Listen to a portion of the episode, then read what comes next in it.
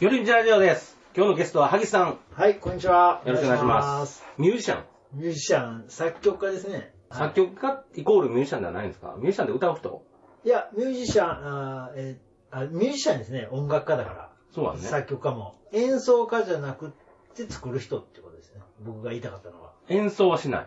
え、でもたまにキーボード弾いてるじゃないですか。それ自分のユニットは自分で弾きますね。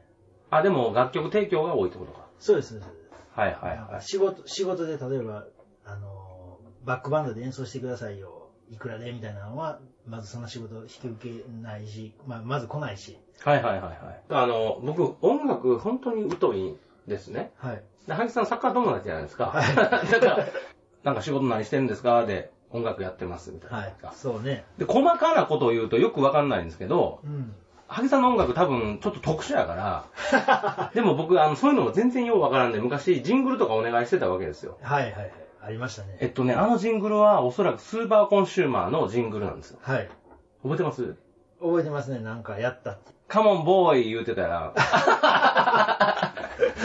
そこカットされましたけど、覚えてますあ、お多分なんかなんとなく、ギターの音色使ったとか、なんかざっくり、ほんまざっくりとしか覚えてないですけど。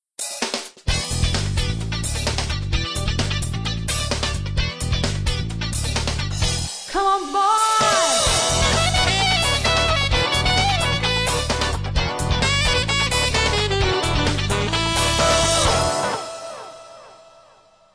どんな曲やったかとか。 あの、スーパーコンシューマーってものづくりを僕がやってるんですけど、その、それはあの、ものづくりのプロセスを公開するのと、あと、会議の音声も公開するっていうので、ずっとやってたんですよおーはいだから最近もう会議でみんなあの、やりたい放題になってきて全然公開できないんですよね。あ、もう言いたい放題で。まとまりのない会議ばっかりなんで、音声公開できてないんですけど、初期は音声も公開してたんですよ。はいで、その時に、誰か、音声作ってくれへんかなと思った時はいはいにはい、萩さんにお願いしたんですけはいはど、いその時萩さんがどんな音楽をやってるかとか僕全然知らなくてはい、ミュージシャンって言ったらもうみんな音楽作る人はい。っていうざっくりしたど状態ん。なこと でも、どんな音楽でも作る。僕がコンピューター IT です言ったら、もうコンピューターにまつわることは何でもできるって素人が思うぐらい、やっぱり業界のことってわかんないじゃないですか。はい、そうですねだ。からミュージシャンでもいろんなこう、得意不得意とか、住み分けてると思うんですけど、はいそういうのも分かってなかったんで、 はい。後で分かったんですけど、全然萩さん得意分野じゃなかったどっちかしてたら、ちょっと勘弁してくれみたいな。と。 それをもう断ってくれたらよかったんですけど、まあ萩さん人がいいから、やってくれて、っていうのが僕のあの一番最初は萩さんと音楽っていうキーワードで関わったところなんですね。そうですねあれもう何年も前ですね。何年前ですね。で、その後、サッカーしてると、最近どんな仕事してるんですかって、なんか聞いてると、はい。なんか、だんだん仕事のバラエティが飛んできて、はい。有名なんのちゃうかなって僕は心の中で思ってるんですよ。本心で。はおあ、ありがとうございます。い。一番さ、なんかもともとあの、フランスになんかマッチ作りたいみたいなこと言ってたでしょ覚えてます僕あ のフランスにっていうか、あの日本か別に、そ場所は、地域は別にどことはおまだそのないんですけど、その村をね、クリエイターの村でしそのょアートビレッジをね、うん。それそれはあったらいいなって今今も思ってますよ。昔言うてて、それおもろいですね、みたいな。はいはい。クリエイターってなかなか難しい商売じゃないですか。はいはい。あの、売れたらいいけど。はい、売れたらいいけど、その、みんな、その、こだわりある人って商業用に行けないから。そうですね。こだわりなかなかね。自分のこだわりいっちゃうでしょはいいっちゃいますそうすると売れないみたいな、はこれ音楽だけじゃなくて多分何の仕事でもそうだと思うんですそうけでしょど、うね。はい。萩さんすごいこだわってやってるから、はいだからあのたまにそのどんな音楽やってるんですかみたいな話をするんですけど、はい。いまだによくわからない。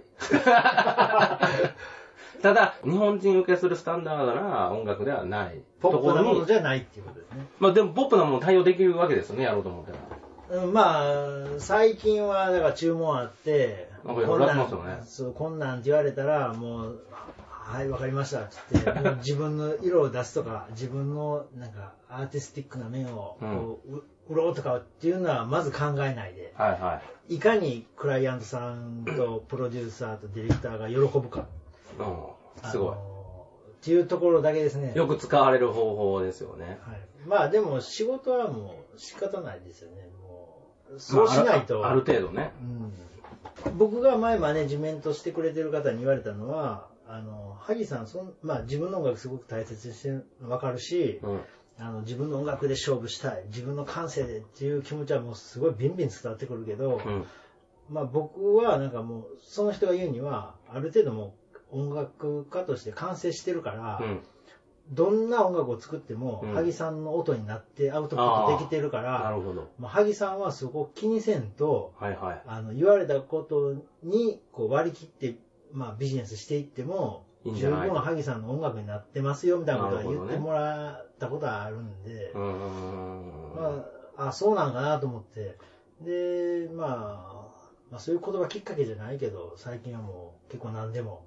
いや、だって最近、さっき僕聞かせてもらった音楽聞いたら、全然イメージと違いすぎ て、っていうのが、僕が最初ね、はい今冒頭に、ハギさんの音楽よくわからないって言ったのは、何年前かな、どんな音楽やってるんですかって僕聞いた時に、はい。そこ出てきたのがよくわからなかったんですよ。クジラの呼あー吸音。てたでしはょ い。やってました、やってあとその中国の漢字の音楽。ましたはい。そのそれはクジラのやつと繋がってますけどね。繋がってんだ。はいあと何やったっけななんか言うてることが、それ音楽なんですかみたいな。はいはいはいい、いつもそんな感じだったんですよ。なんか、想定した答えじゃないことがは書い。いてくるんですよ。うんその、いつもキーワードがよくわかんなくて、それ、僕が、その、イメージしてる音楽とは違ったんですよね。そうだよね。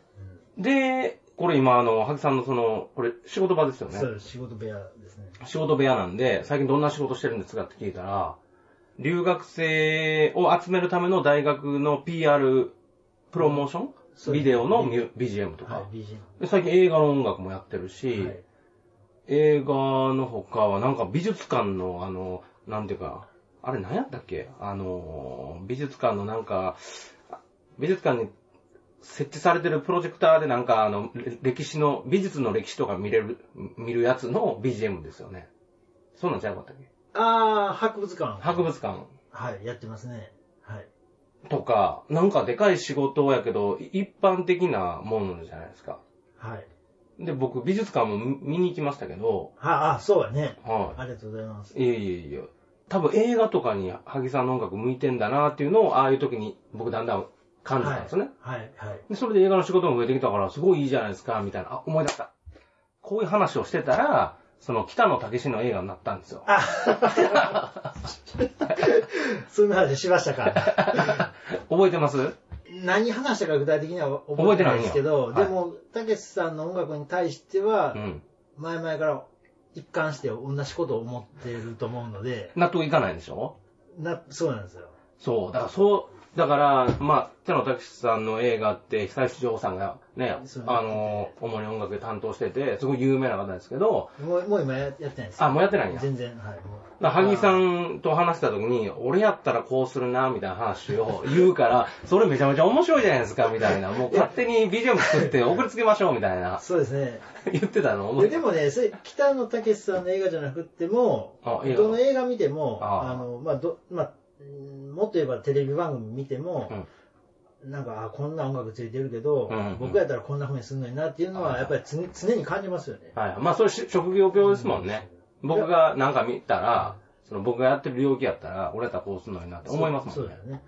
まあでも、なんかその、僕やったらこうするのになっていうのを、その音楽家じゃない人が感じて、うんなんか僕に作り変えてくれっていう仕事一回ありましたね。え、どういうことですかあ、もやもやだけあるけど、その人はできないからそうですえ、それはな、何の、え映ーと画の音楽いや、それは PV ですね。プロモーションビデオで、えっ、と、書家、書家さん、有名な書家さんいるんですよ。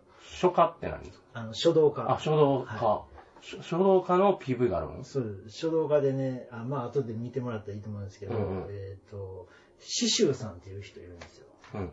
すんごい有名な。うんうんこの去年の年末かな、ルーブル美術館で個展とかやっそんな人いるのちゃうかな。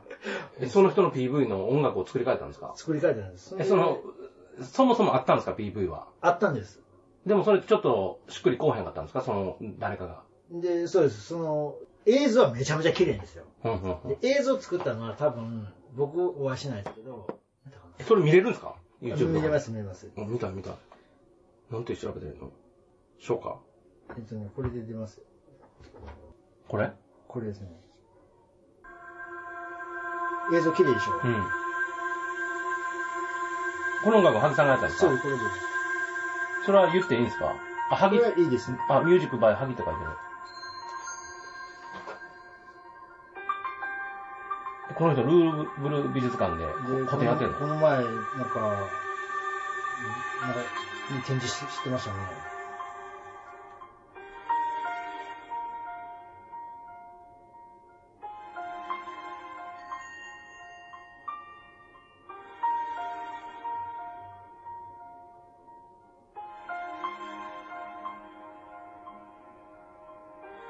携帯やから、スマホやから、音しょぼいけどね。いえいえ。えき字綺麗でしょ。ー、うん、かっこいいですうね。ん。こんな筆でよく書けるこの筆変わってますよね、のなんうか。長すぎる。あ、これですか。いや、かっこいいな、この、なんか、シンボル化してるの。読めへんけど。うんね。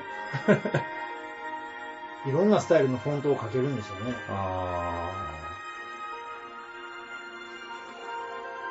ー。えー、そ、そんなんどっから依頼されるんですかこの、この人が直接萩さんにメールしてくるんですかいや、えーっと、刺繍さん。はい、うんシュウさん有もうめっちゃ世界的に有名な人ですね。で、この仕事は、あの、うちの嫁さんがうん働いてるミュージックスクあーあ、はいはいはい。ルの社長さんが、僕も親しくて、その僕が以下お会いしたいあでそうすですそうねです。そうです 花 火大会のパーティーした時に。で、あの、女性の社長さんが、まあ僕のこともすごい気にかけてくれてて、うんうんでパーティーで、シシュさんと会ったんですって。あ、その社長さんが。社長さんはいはいはいはい。で、あの、あ何やってる人なんですかあ、書家です、音楽家です、みたいな話になるじゃないですか。はいはで、あ、音楽やってるんですか、はい作ってもらいたいな、みたいなことをなんか言ったみたいいなんですよ。おー具体的にどんな話だったかわかんうなうい。う多分そんな感じはいだはっいたはいはい。で、その社長さんは、あの、音楽作るんだけど、うん歌物ばっかり作るんですよそうですね。はいはいはい。で、R&B 系ですごいかっこいい曲で。でああの方音楽も作られるんですか音楽すごいんですよ。あ、そうなんもうですすか。ん今結構、クリス・ハートに曲を提供したり。え、経営者やと思ってました。普通に。で経営もしてるし、けど、自分でもやる。自分でもやってるんで、えピアノもめっちゃうまいし、あ、そうなんです作れる全し、然。なマルチな才あ能なんですよ。ーで、じゃあまあ一回打ち合わせしましょうかみたいな感じで行ったみたいで、うんうん事務所師匠さんの事務所に。うんうんで、行った時に、こう、実はこんな PV やるんですよ。はいはいはい。見せらはれていはい。で、音楽気に入らないんですよ。はいはいはいはいはい。 で、あの、僕はまあ、その詩吟の音楽とかもやってるし、はいはいわ和っぽい雰囲気も、まあ、どっちかというと得意やしう、んうん。で、あ、ぴったりな作家さん一人います。あ、それで繋いでもらったんだそうで。最近の話ですよ、それ。いや、もう去年ですね、こ去れ年は。。おで、まあじゃあ一回作り変えてみましょうか、みたいな感じで。ーえー、じゃあその PV 見て、そうそうハルさんが音楽乗っけて、はそれが今公開されてると。いでまあ、どっちかというとそういう雰囲気の方が、まあ僕の得意な音楽ですよね。なんかあのー、軽い感じじゃ、勢いある軽い感じじゃないですよね。そうななんていうかな、その重低音のなんていうのかな、深みのある音ですよね。うまく言えないんですけど。わかりますわかります。どんな音楽ですかって聞かれたら、うんあの薄っぺらくないんです。ディディープなんです。しい難しい。いですね。そうそう。で、それでね、今日、ちょっと深掘りしたいなと思ったのは、最近力入れてるのは詩吟でしょはい。はい。詩吟とコラボ。え詩吟とコラボ。詩吟って何なんですか 一般の人いまいちピンと来てないと思うんですよね。はい。いや、僕もね、これほんま、あの、まあその詩吟歌う方と出会うまでは、うんまあピンと来てなかったんです、正直言って。音楽やってるけど、その、日本人でありながら、うん日本の伝統芸能の詩そうそうそうそう吟っていうのを、僕も知らなくて。で、多分、まあ一般の日本人の方、ほとんどの方、あんまりよくわからわかない。らんわからん。なんか芸人いたじゃないですか。あの、天心木村。そうそうそう、天使木村。あエロの、詩吟そうそうそう、あれ、あれ詩吟でしょあれ詩吟でしょう ね。あっちの方が有名やと思うんですよね。あっちの方が有名ですよそね。の、あると思うっていうやつでしょ、はいはい詩吟っていうのは、何なん ですかやっぱりわからへん。なんか、あの、まあ、諸説いろいろらしいんですけど、だ江戸時代とかはうん、武士がうん自分の思いうんを、こう、乗せて、こうそその思いを言葉に、節も乗せて歌ってたり、誰吟にじてたり。誰にそのな誰誰にに女とかにねえ、それはコミュニケーションとしてなんですかそれともパフォーマンスなんですかまあ、誰、じゃ、多分、その聴衆はいないと思うけどあ、ちょ、自分、独り言そう、多分そうやと思うんですよ。へえ。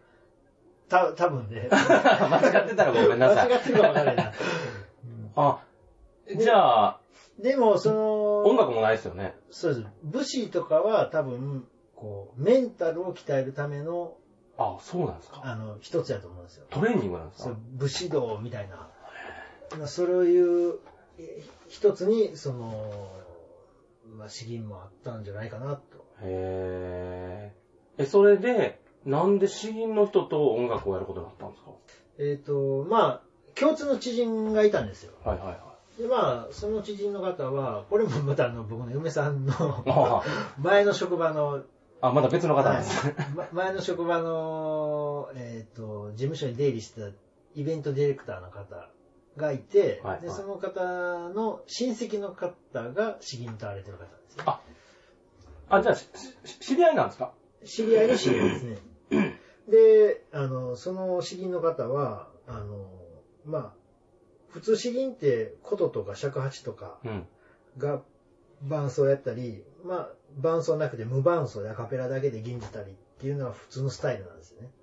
でも、その、まあ僕とかが作るような音楽にも乗してでもう、ん。吟じれるっていう彼女の、うんなんか、と特技というか、うん。ま銀汁って歌うことあ、ですそうです。かうん。で、まあそういう彼女の独特なスタイルがあったんですよね。で、なんか、なんかのはと時に、その、なんか僕の音楽を聴かせてくれたんかな。ほんな聞かせて らく、れたどういうこと僕の音楽、こんな音楽作る子がおるよですかっあて、言って、誰かが、ああ、そ紹の介しその共通の。はいはいはいはいはいはい。ほんで、ああ、このサウンド面白いみたいな話になったみたいで、その場で。へであ私この音楽にやったら私のその詩吟がうんぴったり乗っかるみたいな話なんかその場になったみたいでえ。へえ。でじゃあ紹介するわって言って、うんで紹介してもらったんですね、うんうんで最初は、えー、と彼女の、えー、とミニアルバムをキングレコードから発売しますとなってう、ん。で僕はそこにアレンジャーとしてうん。参加したのが最初のあのお仕事だったんです よねうん。大体だから紹介なんですよね。そうですそうですハイさんの音楽をすごいよくわかってる人が、そうです誰かに繋げてくれる。そう。音楽が確立してるからできることですよね。何でもやったら紹介しにくいと思いますまあ何でもやったら何何でも作りますよ、この人。もん。うん。早いし安いしみた いな。多分そういうニーズもあると思うんですけど、あそうだねぼ僕もどちらかというとそのマッチングとかするから、はいその得意分野はっきりしてる人の方が紹介しやすいですもん。ああこの人ここに合うわみたいな。あ。うん。まあそうでしょうね。へーそれで会ってみて、今はもう去年からですかあれ。あ、違うわ。もう。うん4年ぐらい前かいや、な。ももっとう前もっとも5年。 ?5 年もやってんの詩吟でもね、その、まあ言えば、あの、一回3級かなんかね。 半分以上3級なんですよ。そうですね。はいはいはい。そうか。 5年半ぐらい多分あるんですよね。最初やり始めてからうん、今まで5年。そんなにやってんだ。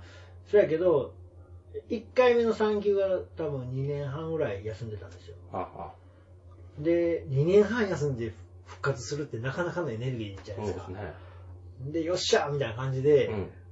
あの、やっと連絡来たかと 思って、復活して、はいライライブやって、 はい。で、まあ、活動再開し始めた頃に、まあ、産休いただいたけど、まあ、二人目も欲しいんですよね、みたい なはいはいことをチラッと言ってたんですよ。リハーサルの時に。はいはいはい。で、あ、チラッと、あ、でも、もうそういうのって、今のタイミングでしかできないじまゃなあいそうですよね。ねうん詩吟はもうこれからもう仕事はもうずずっっとできとるでけきどるけど、うんうんうんもう子供を産んで育てるっていうのはもう今だけだから、うん。で、いやもうそれやったらもう僕のこと気にせんと、まああの、はいはまあ今しかできないことを、い。はい。それも素晴らしいことやからね。あえのそしたら速攻二人もできたんですそかそ速攻できて、ど、どれぐらいの期間復活したんですか活動 は。半年ぐらい かだいぶ早かったですね な。。た多分それぐらいだったと思うんですよね。なるほど。まあ、2年半ぐらい休んだのも、ちょっと休みすぎかな、みたいな、彼女なりならちょっと危機感というか、ちょっとなんか復活するのに、ちょっとなんか、腰上がるまで、ちょっと厳しかったそな、らそうみでたすいなうん。感じだったからうん、次はもう、速攻復活します、みたいなはいはいはい。宣言があったんですよ。はい。らちょっと待っててくださいみたいな感じで。はいはい。で、あの、結構2回目の産休は短かったですね。えっ、と、10ヶ月ぐらいじゃないですかね。え、それで復活して今に至るんですかそうです、そうです。えー、去年とかライブもしてますもんね。去年の、去年の1月に復活ライブしたのかな。2回目の復活ライブしたのかな。うーんその、じゃあ、詩吟ライブは、その、詩吟の方が、その、歌っていうんですかはい。歌を作って、それに BGM を乗っけてるんですかまあ、作るっていうか、その、流派の歌い方みたいなのがあるんですよ。即興なんですか即興なんやえ、即興、ライブなんですかあれ完全に。そうなんですよ。練習してるわけじゃないですか何回も歌って。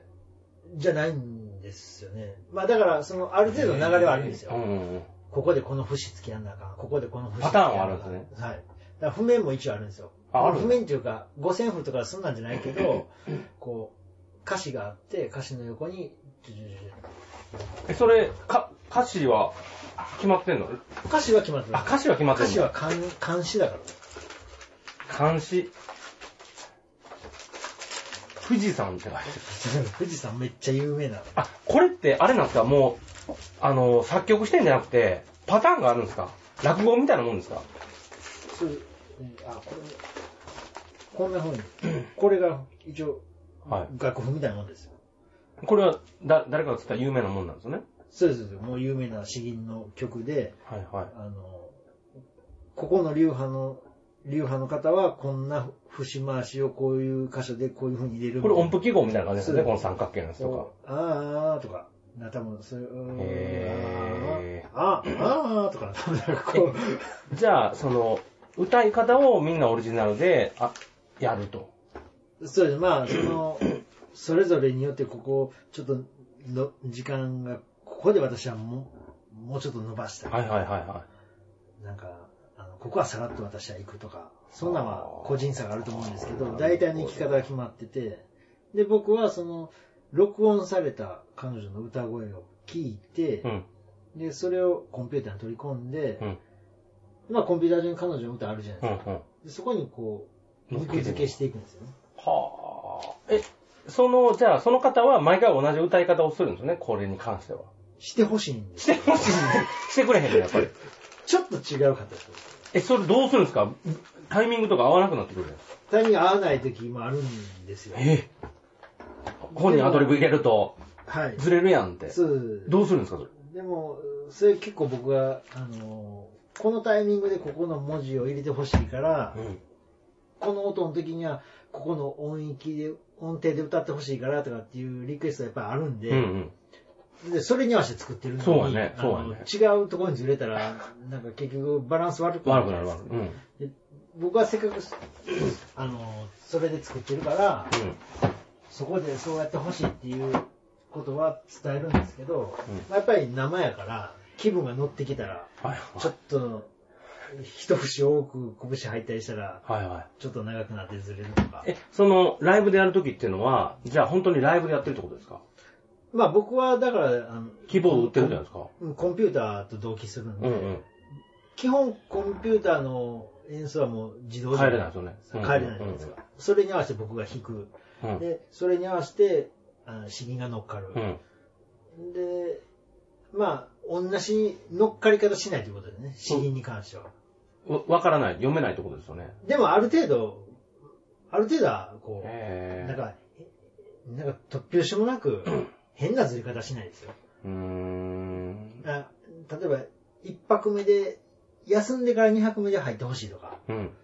が一泊目で入ってたりとかう、んうんうん。なんかそういう微妙なな、るほど微妙なところですよ。えーその詩吟の音楽は、この夜道ラジオで公開できるんですかあ、いいと思いますね。はい、じゃあ、あのー後でください。はい、渡 します。その、やったことないんですよ。普通ラジオって音楽間入るじゃないですか。はい。だから、この後入れますんで。あ、わかりました。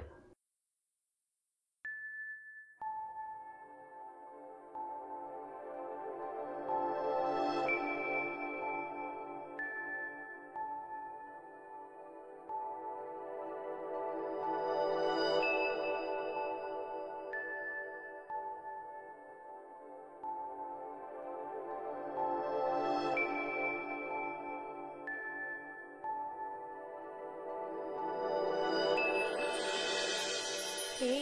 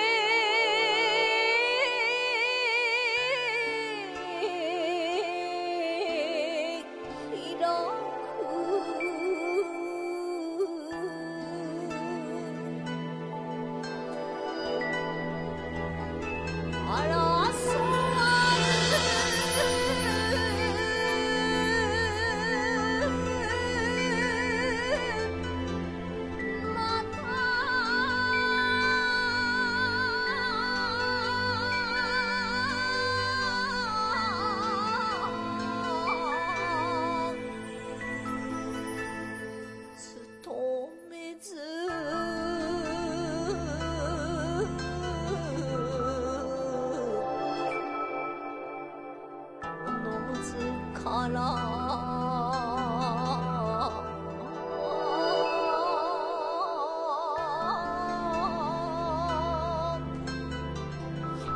かの先駆けを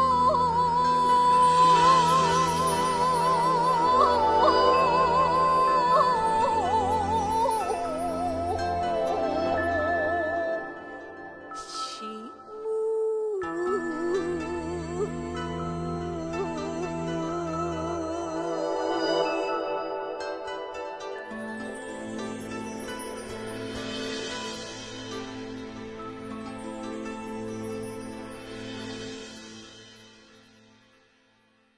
ミッションインポッシブはいはいはい。ル。やってるでしょあれやりゆましたよ、あれだって YouTube に公開してるからもう、ネタとして出してるんですよね。はい、そうです、そうです。なんかその既存の音楽、公開されてる音楽はい。に、その詩吟ではい。乗っけるみたいなのもやってるんですよね。そうです。あれ遊びですかもう。あれ何なん ですかまあ、なんやろ、あのー僕らの、その、詩吟の、その、音楽って、ちょっと緊張感あるんですよ。あで、ライブ来てくれてても、なんかもう、シーンとした中で、疲れる感じなんですそうそうそうもうなんか、張り詰めあ。た はい。空気感。はいはい。で、これ聞いてる人肩こるんちゃうかうな、んあの、思ったんですうよん。うね。んうん。で、まあ言っても30分40分ぐらい演奏して次のバンド出てみたいなライブやから、うんまあ30分40分ぐらいやったらいいかって思ってたんやけど、うん。ワンマンでライブやるってなった時に、うんやっぱ1時間以上、まあ時間あると。うん。で、まあちょっと長いし、うん。なんか面白い要素を入れやんなあかんなと思って、うん。で、ちょっとみんな参加型で、うん。クイズ形式で音楽提供しようかと思ってね。全然意味がわからない。意味わからないはい、どういうことですかは、もともとある曲に、あの、詩吟が乗っけられると。はい、はまあ、ミッションインポッシブルやったんですけい。ど、はい、はで、でも、その、オリジナルのサウンドに乗っけるだけやったら面白くないし、まあ、まあ、パクリみたいなもんやから、うんうんまあ、パクリはパクリでも、い。うん。自分なりのアプローチで、オリジナリティをね。はいうん。で、その元の曲をシエ、シエっていうその、詩吟ユニットうん。っぽくアレンジして、うん。で、そこにさらに詩吟乗っけたらう、ん。原型結構なくなるんですよ。うん。でも、確かにあの曲やなっていうのがわかるとう。ん、うん、うん。で、そういうのをやって、うん。この曲なんでしょうかみたいな。はあ。そうか、じゃあ本来はクイズなんですね、あれは。そうです。この音楽になんでしょうなんですね。えっ、と、ライブで演奏する前には、クイズドレミファシエって言うんですよ。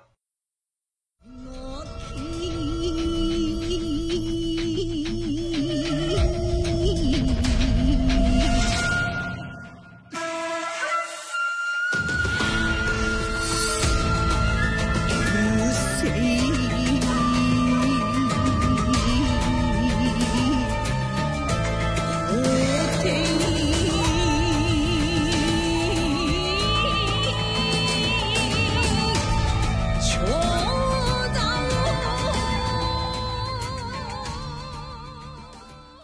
え、それってライブでいつもやってるんですかああいうやのっ。てるんですよ。毎回一曲最低やるんですよ。おー、なるほど。そ、その時だけはちょっと緊張感緩くなるんですかまあ、やっぱり、うんなってるんちゃうかなと思うんですけどね。へたー楽しんでくれていますよ。やっぱアンケート取ったら、あな一番面白いとか、うん。またあの名曲に乗せて詩吟をコーナーを期待してますとか、うーん。一番リアクションあるんで、うん。まあ楽しみにしてくれてるんじゃないかなと思うんですけうーど。ん。そうか。なるほどね。クイズやったとは。そそう。え、じゃあ今音楽の、その自分の個人の活動しての音楽は、詩吟が結構ウェイトを占めてるんですかう。そうですね。おー。なるほど。こ、今後もライブありますもんね。そうなんです。何月さん3月4日ですね。もうすぐじゃないですか。もうすぐなんです。 3月4日 って、2週間後ぐらい2。週間ぐらいで、金曜日、あ、そうなんだ。銀座でね。なんか、高級なところでやるんでしょそうなんですよ。ちょっと、いいのかな、ここで僕らやっちゃってもみたいな。食事食べながら。そうです、そうです。普通、なんかライブハウスがって言ったら、うん。隣の人と肘当たるんちゃうかとかっていう、ちあーょっと窮屈な感じで見るじゃないですか。はいはい。でもそこの、ゆったり。はい、無限流っていうね、築地無限流ってっていうライブ、ライブレストラン。おーライブレストランって言うんだ。ライブレストランっていうのかな、うん、そこはもう本当にテーブルも大きいし、うん。うんゆったりとした大きな椅子で、うん。へなんか贅沢に見れるんですよ。え。 30席かな。 30席しかないんでですか増やしても40席まで。それだから高いってことですよね。当日の。ちょっと割高ですよね。え、食事付き。食事は付きではないですよ、あ今、回ないんは。だ。今回は、えー、2オーダー制で、うん。その、ミュージックチャージと別で2オーダー制ですね。 2オーダー制っていうのは、えっと、2オーダー分のチケットみたいなのが、まあ入っなとるんか、まあ食べ物頼まない人はドリンク2杯頼めばいいし、食べははは物は頼みたい人は、まあはいドはリいンクと食べ物1品ドリンククいっぱい高いんですか ?1000 円やと思いま高いわ。 じゃあ、2000円かかって、で、ライブはいくらなんですかす。3500円。ああ、じゃあ5500円かかるってことですそうね。ですへそのえ。代わりに、うん。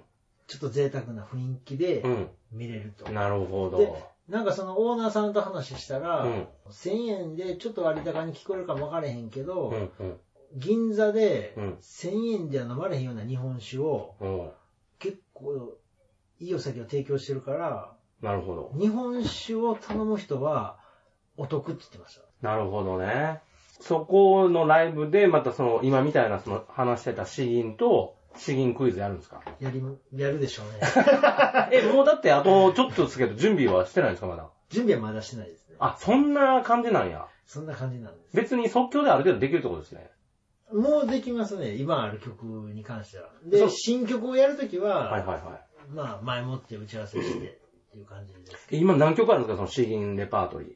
何曲かな十、そんなんあんねやうん十三曲ぐらいかな十二、三、四ぐらいですえー、代表的な歌とかあるんですかやっぱ富士山はね、あ、毎回富士山なんですやってね。ます。富士山毎回やってますね。なるほど。が外人は来んの外国人はワンマンライブの時は、まあまあ来てくれてましたね。海外受けするような気がするんですよね。良かったですよ、そその時は。